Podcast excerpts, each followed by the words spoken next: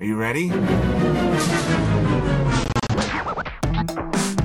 ¡Ya llegaron! ¡Fuchi! ¡Bácala! ¡Están de regreso! A lot of people were betting against it, but they've learned not to bet against us, I suspect. Los comentaristas menos influyentes de todo Internet. Que se porten bien porque hacen sufrir mucho a sus mamás.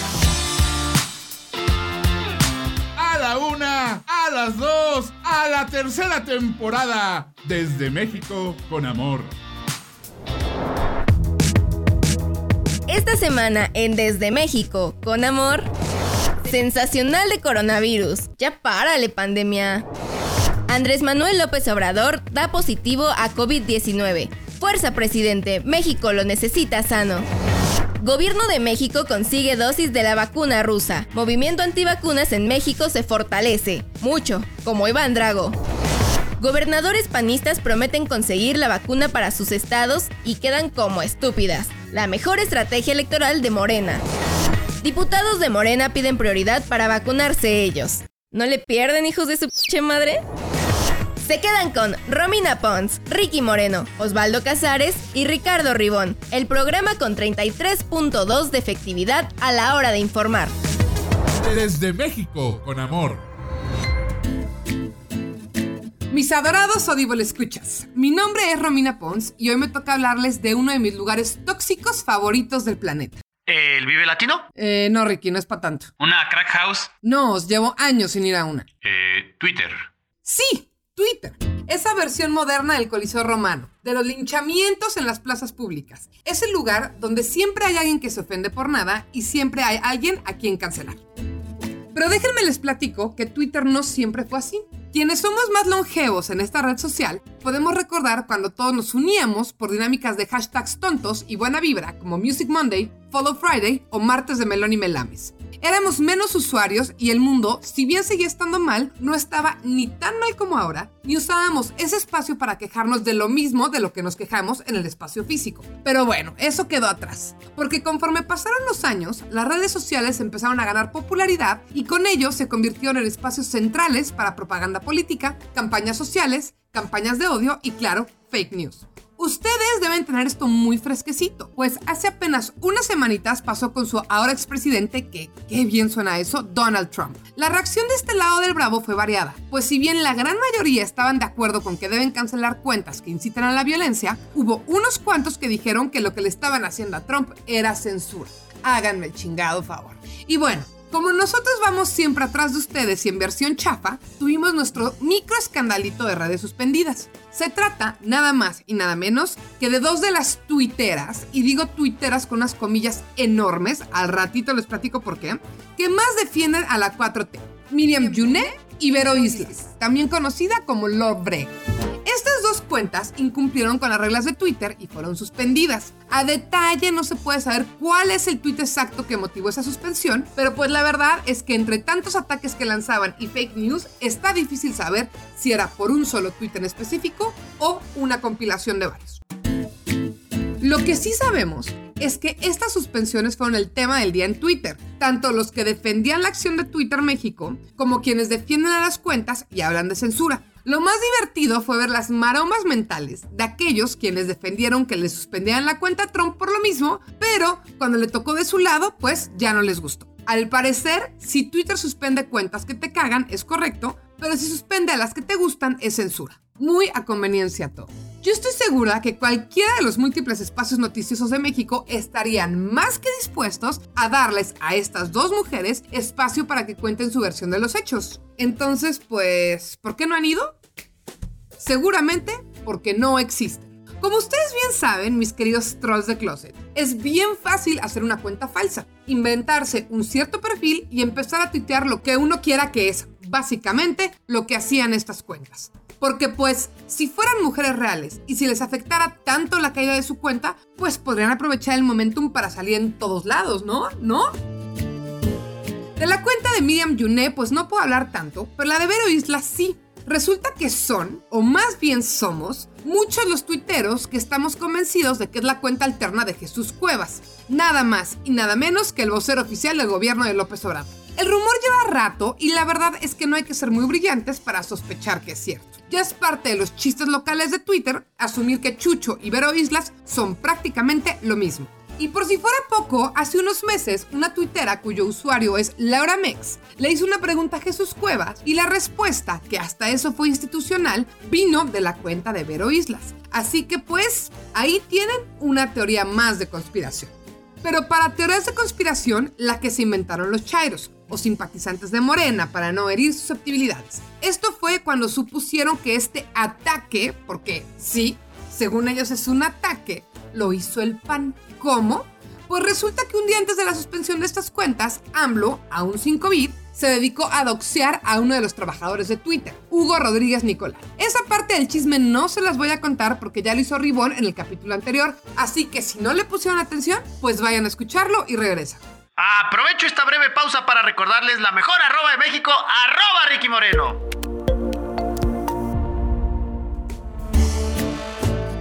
Ahora que si de verdad se quieren divertir, sigan a León Larregui, vocalista de Zoe y Reptilectric por excelencia, a quien también le suspendieron la cuenta por andar pidiéndole a la gente que no se vacune. Sí, él también cree que te inyectan un chip. Esta no es la primera ni la última vez que León dice una estupidez, así que síganlo para mucha comedia involuntaria. Y ya si Ricky anda de cínico haciendo su comercial, pues yo se lo hago al resto del equipo. A Ribón lo encuentran como arroba Ricardo Ribón. ¡Ota, qué original! A Osvaldo como Kaiser con doble Z. Y a mí como arroba Romina Pons, P-O-N-S. No soy la de las cremas. Nos vemos por allá en la red social más inverosímil, tóxica y divertida del mundo. ¡Mua! Desde México, con amor. El espacio. La frontera final.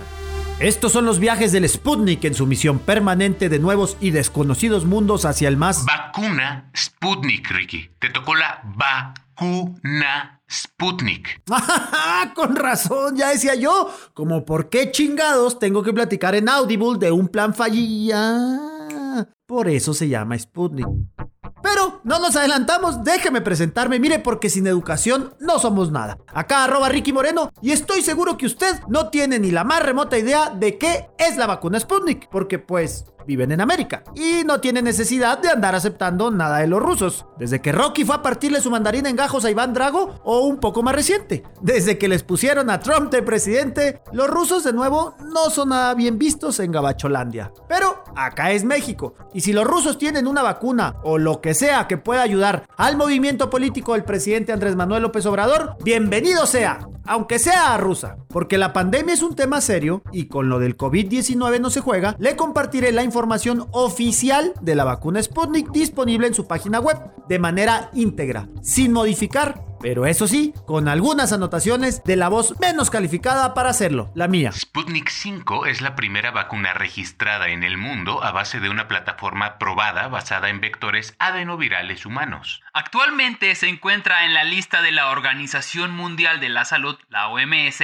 entre las 10 principales vacunas candidatas que se acercan al final de los ensayos clínicos y al inicio de la producción en masa. O sea que todavía es candidata, no tiene la bendición final de la World Health Organization. En este ensayo clínico posterior al registro de Sputnik 5 en Rusia, participarán más de 40.000 voluntarios. Se han anunciado ensayos clínicos de Sputnik 5 en los Emiratos Árabes Unidos, India, Venezuela y Bielorrusia.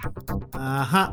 Oiga, ¿no tendrán un país de Europa o más o menos que no reprima así mucho los derechos humanos? Ha sido confirmada la eficacia del 91.4% de la vacuna Sputnik 5 por el análisis de los datos en el punto de control final de los ensayos clínicos. La eficacia de la vacuna Sputnik 5 frente a los casos graves de infección por coronavirus es del 100%.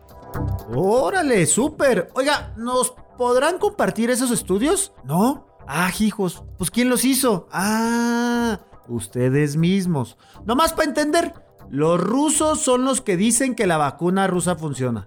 Ya, ok, ok, claro. Las solicitudes de más de 1.2 mil millones de dosis de la vacuna Sputnik 5 vinieron de más de 50 países. ¿50 países? ¡Wow! ¡Felicidades! Ya todos la pagaron, ¿no?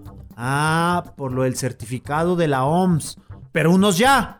Ah, pues qué bueno, mire. Ah, ¿sin certificado? ¡École! Eso es confianza en la Mother Russia. Y si no es mucha indiscreción, eh, ¿cuáles fueron? Ah, Egipto, India, México, Nepal y las antiguas repúblicas soviéticas de Kazajstán y Uzbekistán.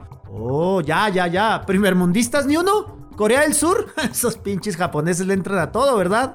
Entonces, siete países de los más de 50 apenas han hecho pedidos. Entre ellos, México. Tal vez los otros más de 43 están esperando la certificación de la OMS o de alguien que no sean los rusos. O sea, no es por dudar, es por proceso, por rigor médico.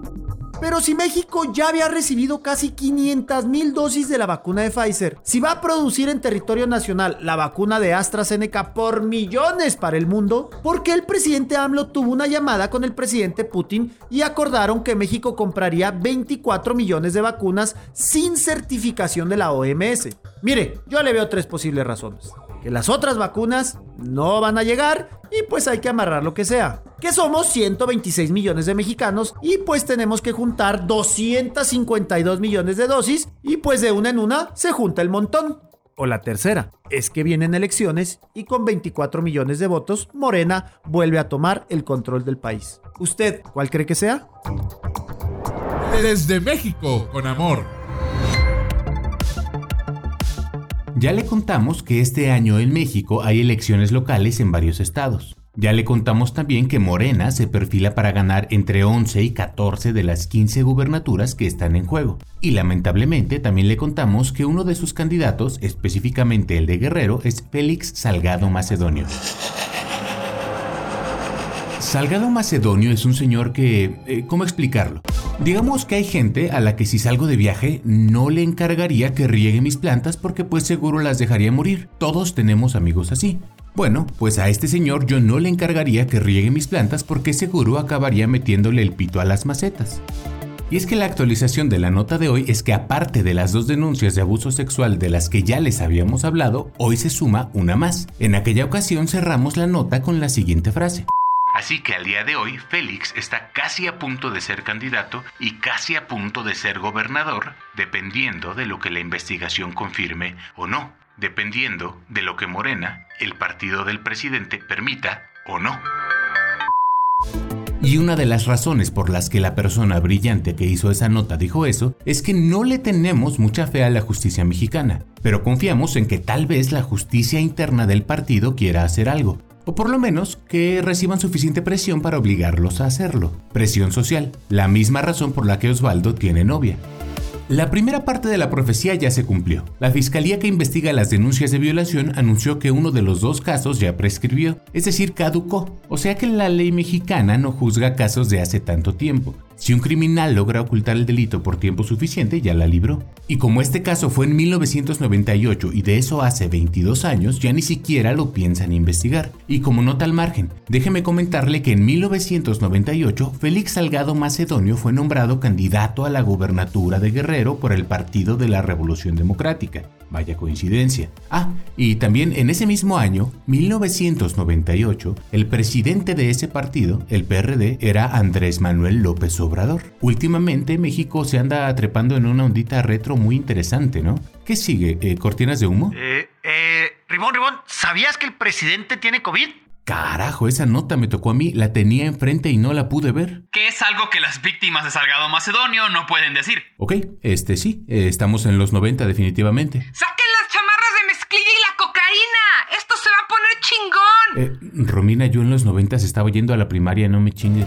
Por otra parte, aún existe la posibilidad de que el precandidato aún tenga que pagar alguna consecuencia. Si la justicia mexicana no castiga esos crímenes con cárcel, tal vez el partido pueda hacer algo. Y es que hay que reconocer que diversas corrientes feministas al interior de Morena han alzado la voz para insistir que no pueden dejar pasar esto. Y el partido ha determinado convocar a su Comisión de Honor y Justicia para tomar una decisión.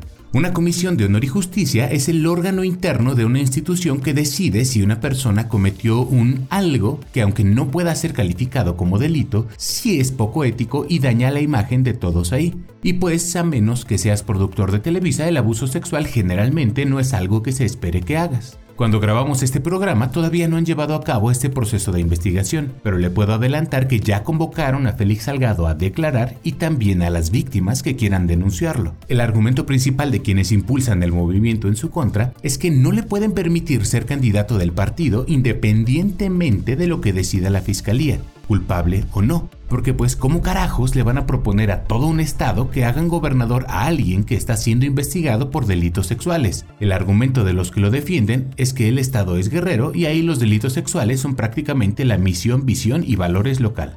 ¿Y qué pasaría si le retiran la candidatura? Que Morena tiene que reponer el proceso interno de designación de candidatos y lo tiene que hacer en chinga porque ya se acerca cada vez más el día de la elección y de registro de candidatos. Probablemente en ese escenario quien termine siendo el nuevo candidato sea Almícar Sandoval, cuñado de John Ackerman el doctor doctor de quien ya les hemos hablado tantas veces, el porrista principal del presidente, Almícar Sandoval, hermano de Irma Sandoval, secretaria de la Función Pública del Gabinete. O sea que pase lo que pase, Morena va a tener un candidato leal a Andrés Manuel. Por ese lado, no le van a perder. Y aunque se me acalambren los esfínteres de coraje solo de pensar que la familia Sandoval se siga haciendo poderosa en México, me parecería todavía más preocupante que permitieran que alguien como Salgado llegara a la gubernatura.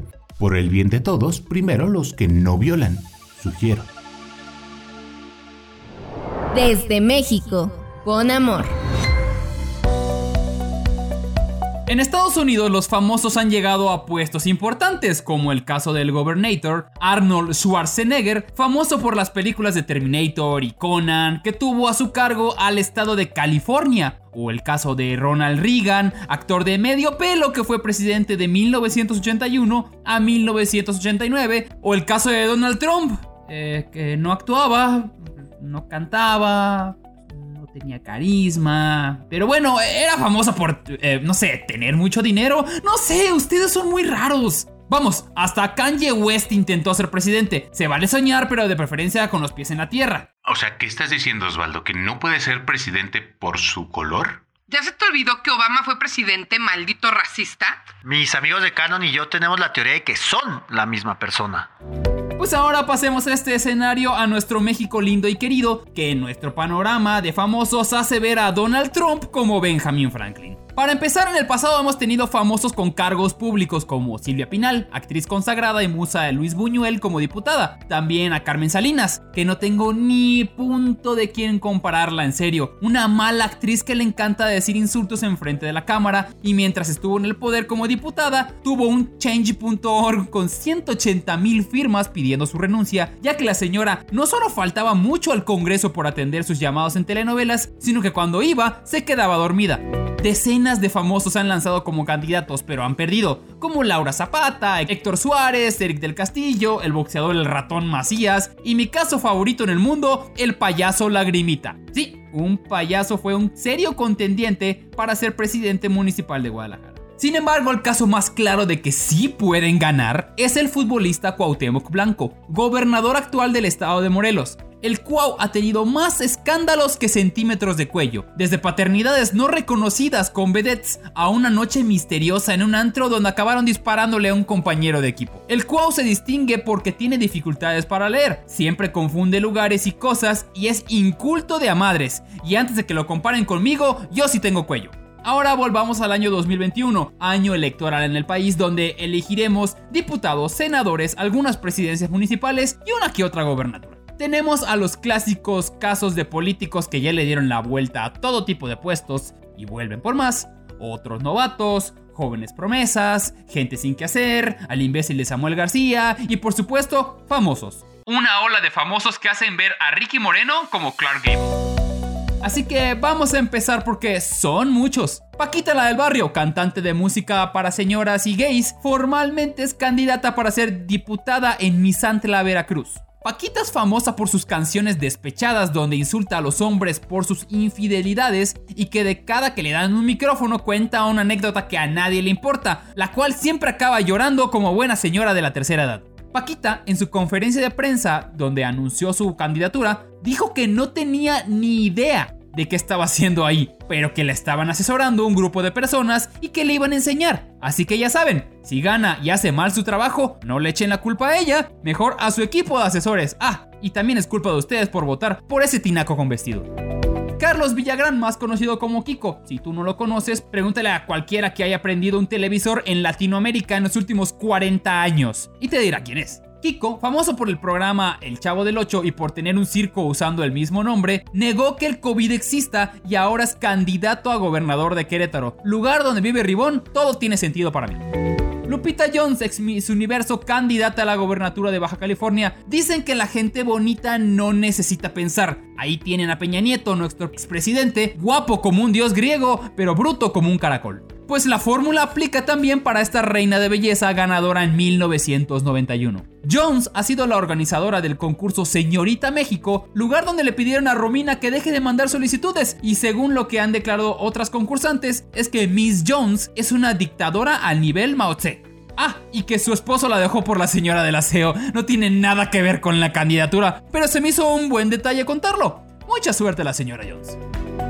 Gabriela Goldsmith, actriz buscando la diputación en Naucalpan. Nada que agregar, tiene una carrera muy, muy aburrida, no tiene escándalos y su marido no le puso el cuerno con la señora del aseo, así que chiste.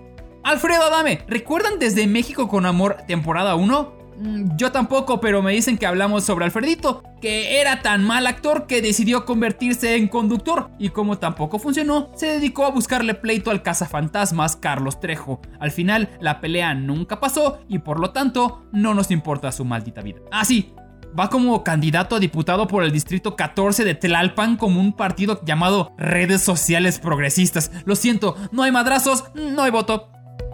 Ernesto D'Alessio, un pésimo cantante, hijo de una gran cantante, que actualmente es diputado local y ya declaró que ahora busca la presidencia municipal en Monterrey. Y si hay un lugar donde un mal cantante y mega conservador pueda ganar, ese es Monterrey. ¡Qué asco! Patricio Zambrano. Ya vamos cayendo más y más en el abismo de los famosos de cuarta. El Pato Zambrano salió en un Big Brother y ya es candidato por el distrito 3 de Monterrey, porque por supuesto es en Monterrey, chinguen a su madre. Y la lista sigue y sigue. Cantantes de música banda, clavadistas, futbolistas que no ganaron nada como jugadores y menos como candidatos, y luchadores, sí, peleadores de lucha libre, como Tinieblas y Blue Demon Jr. son candidatos a diferentes puestos. Cabe aclarar que absolutamente todos los partidos están usando la estrategia de llevar famosos porque son entre comillas del pueblo. Hasta Morena, que no tendría la necesidad de hacerlo, tiene famosos entre sus filas. Así que ya saben, este año tendremos que revisar en la boleta si votamos por un viejo dinosaurio, un desconocido o alguien que anuncia calzones en la tele. Ah sí, Alfredo Adame anunciaba calzones. Desde México, con amor.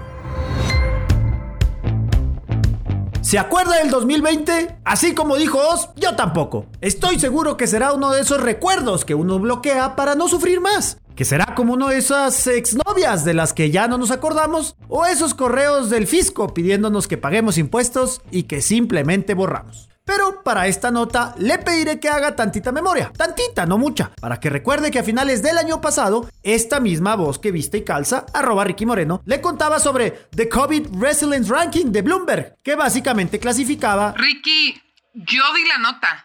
Fue en el episodio 6 de esta, la tercera temporada.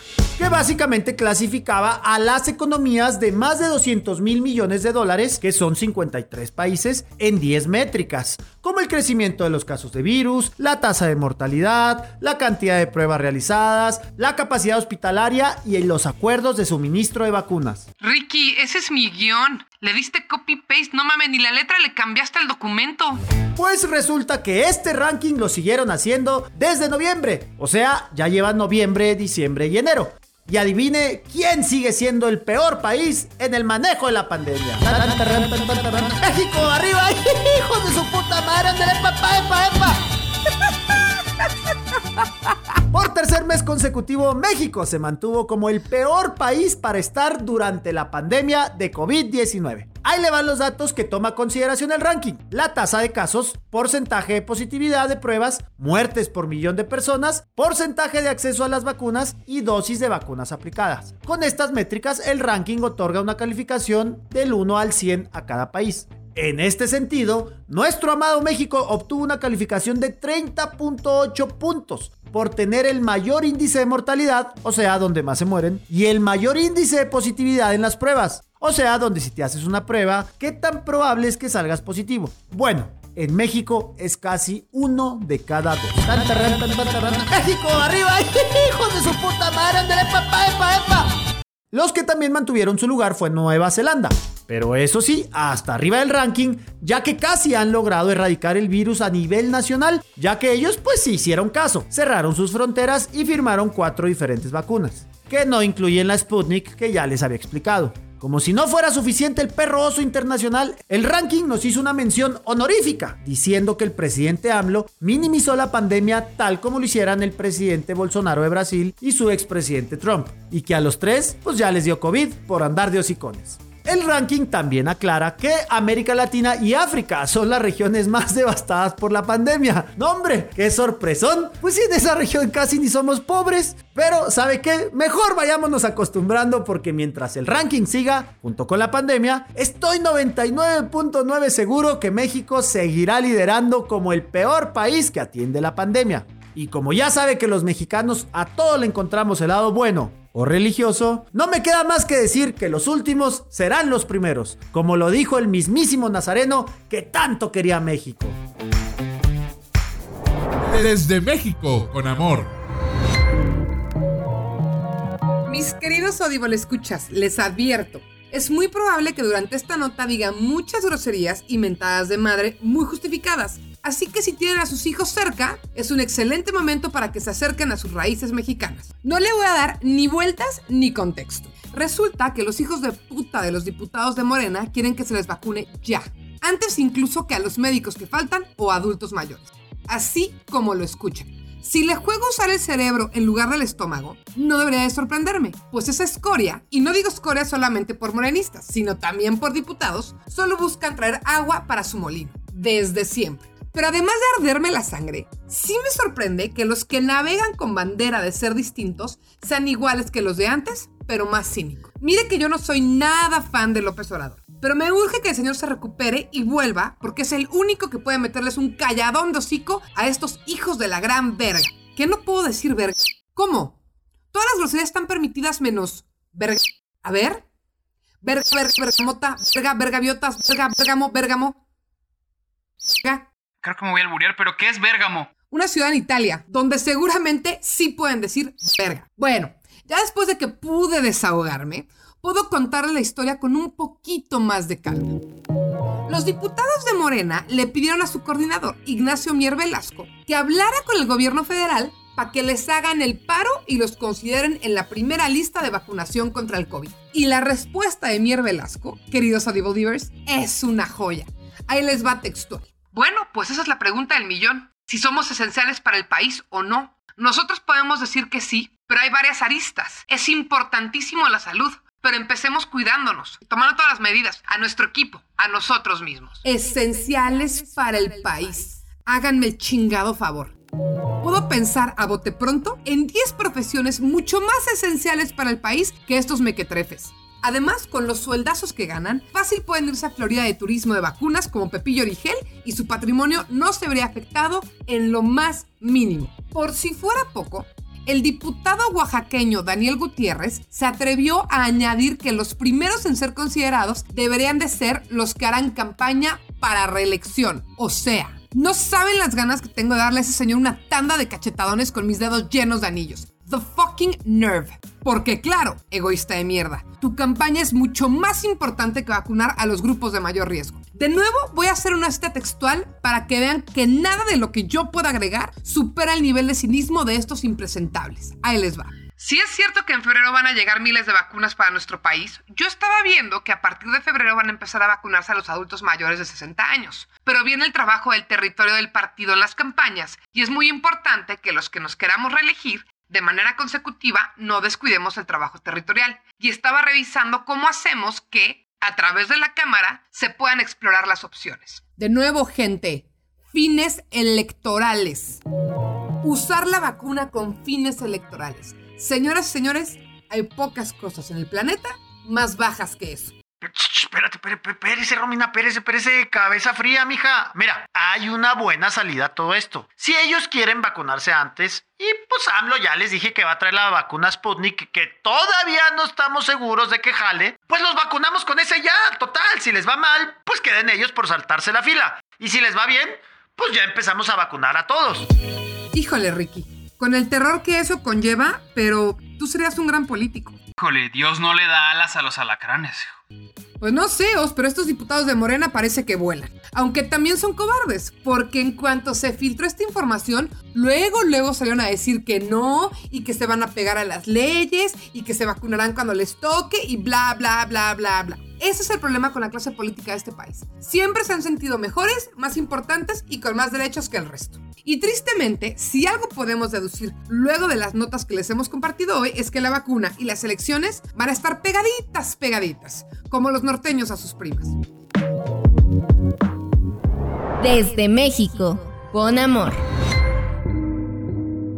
La vacuna del COVID, el santo grial. Más que una esperanza para la humanidad, los políticos han visto el papel que tiene esta vacuna para lo que les importa, votos, como les comentaba Romina. Sí, por ejemplo, Morena, con su líder, el presidente Andrés Manuel López Obrador, el cual prometió que vacunaría a todos y para nada utilizaría eso para hacer campaña en las próximas elecciones, pues ya lo está usando como estrategia para las próximas elecciones. Pero ese no es el caso de esta semana. Hace poco en México se estaba discutiendo si el sector privado debería entrarle a comprar vacunas para el COVID. Por un lado, agilizando el proceso al gobierno y por otro, porque sería un negociazo. Entre que sí y entre que no, el gobierno al darse cuenta que solitos no iban a poder ni de pedo, terminó aceptando. Y nada dice vamos a hacer negocio de las desgracias que el pan. El Partido Acción Nacional tiene algunas gubernaturas, especialmente en el norte del país, y saben que este es el momento de quitarse sus camisas Lacoste y sus pantalones Dockers para ponerse sus mallas y capas de superhéroes para conseguir esos votos, digo, esas vacunas para el pueblo mexicano. Anunciaron por redes, por la televisión, por la radio, por donde fuera, que estaban listos para iniciar esta aventura. Así que se pusieron a darle manos a la obra y a buscar la vacuna con los grandes. Pfizer, AstraZeneca, Dr. Simi, el que se deje. Pero cuando regresaron se dieron cuenta de la triste realidad. No hay manos. Sí, esta vez... Sí, esta vez ya no anunciaron por todos lados que no se pudo. Un simple tweet donde decía las razones.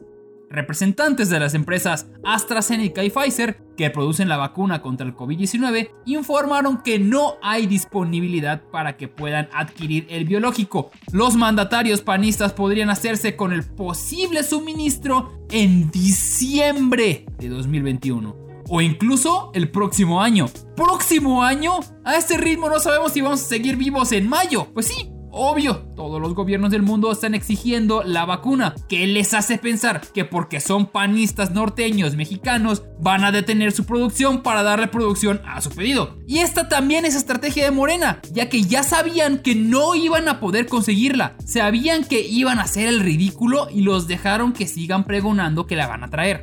Al final, los que siguen perdiendo son los mexicanos, que seguimos sin la vacuna. Incluso algunos lameloides fans del gobierno de AMLO se burlaron de la situación panista, cuando, sea por votos o no, era una esperanza para algunos conseguir la vacuna. Tampoco es para burlarse, vamos, ni yo lo haría, burlarme. No fan de AMLO, bueno, bueno, eso tampoco. Los gobernadores panistas dicen que seguirán buscando quien les venda unas vacunas para la banda, cueste lo que cueste, ante las risas de un gobierno incrédulo y un pueblo desesperado. Desde México, con amor. Como padre de familia sé que el proceso de aprendizaje de los niños a veces significa dejarlos darse en la madre. Les puedes advertir mil veces que si siguen jalándole la cola al perro lo van a hacer enojar y probablemente no van a entender hasta que el perro le suelte un ladrido bien encabronado y mostrando los dientes. No es lo ideal, pero es lo que a veces pasa. El día de hoy les voy a contar del pequeño presidente que todo México está tratando de educar y le avisamos que si le seguía jalando la cola al coronavirus le iba a soltar una mordida. Y pues oh sorpresa, no podía saberse si casi no era imprudente, Andrés Manuel López Obrador, primer presidente de izquierda en México, ahora tiene coronavirus. Nos enteramos de la noticia un fin de semana luego de que él mismo anunció en Twitter que luego de presentar algunos síntomas se hizo la prueba y salió positivo, porque al parecer las opiniones de Ricky Moreno no son lo único virulento en Twitter México. Eh, se dice viral, Ribón. Ay, Ricky, güey, ¿cuándo fue la última vez que escribiste algo que se hiciera viral? Y que no haya sido en foros neonazis ni en el QAnon ni eso. A ver, Ribón, prosigue con la nota, por favor. Por supuesto que para empeorar la situación, el presidente se hizo la prueba luego de regresar de una gira de trabajo que tuvo por el norte de México, en donde se reunió con muchas personas, a donde viajó en avión comercial por aquello de la austeridad y en donde estuvo todo el tiempo, como es su costumbre, sin cubrebocas. Hacer una nota sobre este tema es difícil, en primer lugar porque genuinamente me preocupa la salud del presidente. En este programa somos muy críticos de su gobierno, pero eso no significa que lo queramos fuera. Lo que en realidad queremos es que mejore su manera de gobernar. Misión, mejorar México. Reto, no morirse de coronavirus. Y es ahí donde entra la parte compleja. Andrés Manuel ha sido profundamente irresponsable con el manejo de la pandemia, tanto a nivel nacional como a nivel personal. Él fue de esos presidentes que dijo cosas como que no nos van a hacer nada las pandemias. Y pues aquí estamos. Tercer país a nivel mundial con más muertos confirmados oficialmente. Es en este punto en donde les recuerdo que el modelo de vigilancia en México es uno que se llama Centinela, que no cuenta todo, sino que estima, y por lo tanto es prácticamente un hecho que el número es mayor. Además, desde principios del año pasado, el presidente se negó a usar cubrebocas y continuó con su gira por todo el país. Y cuando le preguntaron al encargado de combatir el coronavirus en México, Hugo López Gatel, respondió que la fuerza del presidente es moral, no es una fuerza de contagio. O sea, Andrés Manuel ha diseñado todo el discurso para minimizar a la enfermedad y mandó a sus achichincles para que lo defendieran. Le estuvo jalando la cola al perro con los huevos y ahora tiene coronavirus. Espero de todo corazón que no le pase nada y honestamente no creo que suceda. Siendo presidente no va a tener las mismas restricciones que el resto de los mexicanos tenemos. Su cuidado va a ser de primer nivel y en caso de emergencia va a tener a los mejores especialistas y medicamentos disponibles en el país. La parte de la chamba ya se la dejó encargada a Olga Sánchez Cordero, su secretaria de Gobernación, quien desde ya se está haciendo cargo de las conferencias mañaneras en Palacio de Gobierno, desde mi punto de vista haciendo un mejor trabajo que él. Digo, de entrada sí trae cubrebocas. Lo que queremos, de nuevo, como siempre, es que mejore su manera de hacer las cosas y que todo esto le dé perspectiva. De momento es difícil comentar algo más porque lo único que tenemos son rumores. Hugo López Gatel ha declarado que no va a rendir informes sobre la salud del presidente por un tema de confidencialidad y más allá solo han comentado en términos muy generales que sus síntomas no son graves y se recupera rápido. Mucho se dice sobre si recibió la vacuna antes o no, sobre si su salud es peor de lo que admiten, sobre quién lo contagió, pero nada de eso está confirmado y aquí, a pesar de lo que diga Romina, no somos fake news. Así que nos quedamos con las fuentes oficiales que lamentablemente no comunican gran cosa. Pero aquí los mantendremos al tanto. Desde México, con amor. Y bueno, mis queridos Audible escuchas, esto es todo por hoy, pero nos escucharemos la próxima semana en este espacio y espero su espacio favorito. Los acompañan Ricardo Ribón. Todavía tengo la duda si la vacuna rusa se pone entre las chichis. Ricky Moreno. Eh, por favor, hagan virulento este programa, ahí se los encargo. Osvaldo Casares. O sea, compartan, pero con cubrebocas y todas las reglas. Ya saben las reglas, ya las conocen, pero compartan. Y su servidora Romina Pons. Nos escuchamos la próxima semana y les mandamos un beso con mucho, mucho amor. Desde México, con amor. Producción de audio, Uriel Islas. Productor ejecutivo, Manny Mirabete. Esto fue una producción original de Máquina 501 para el mundo. De nada, mundo.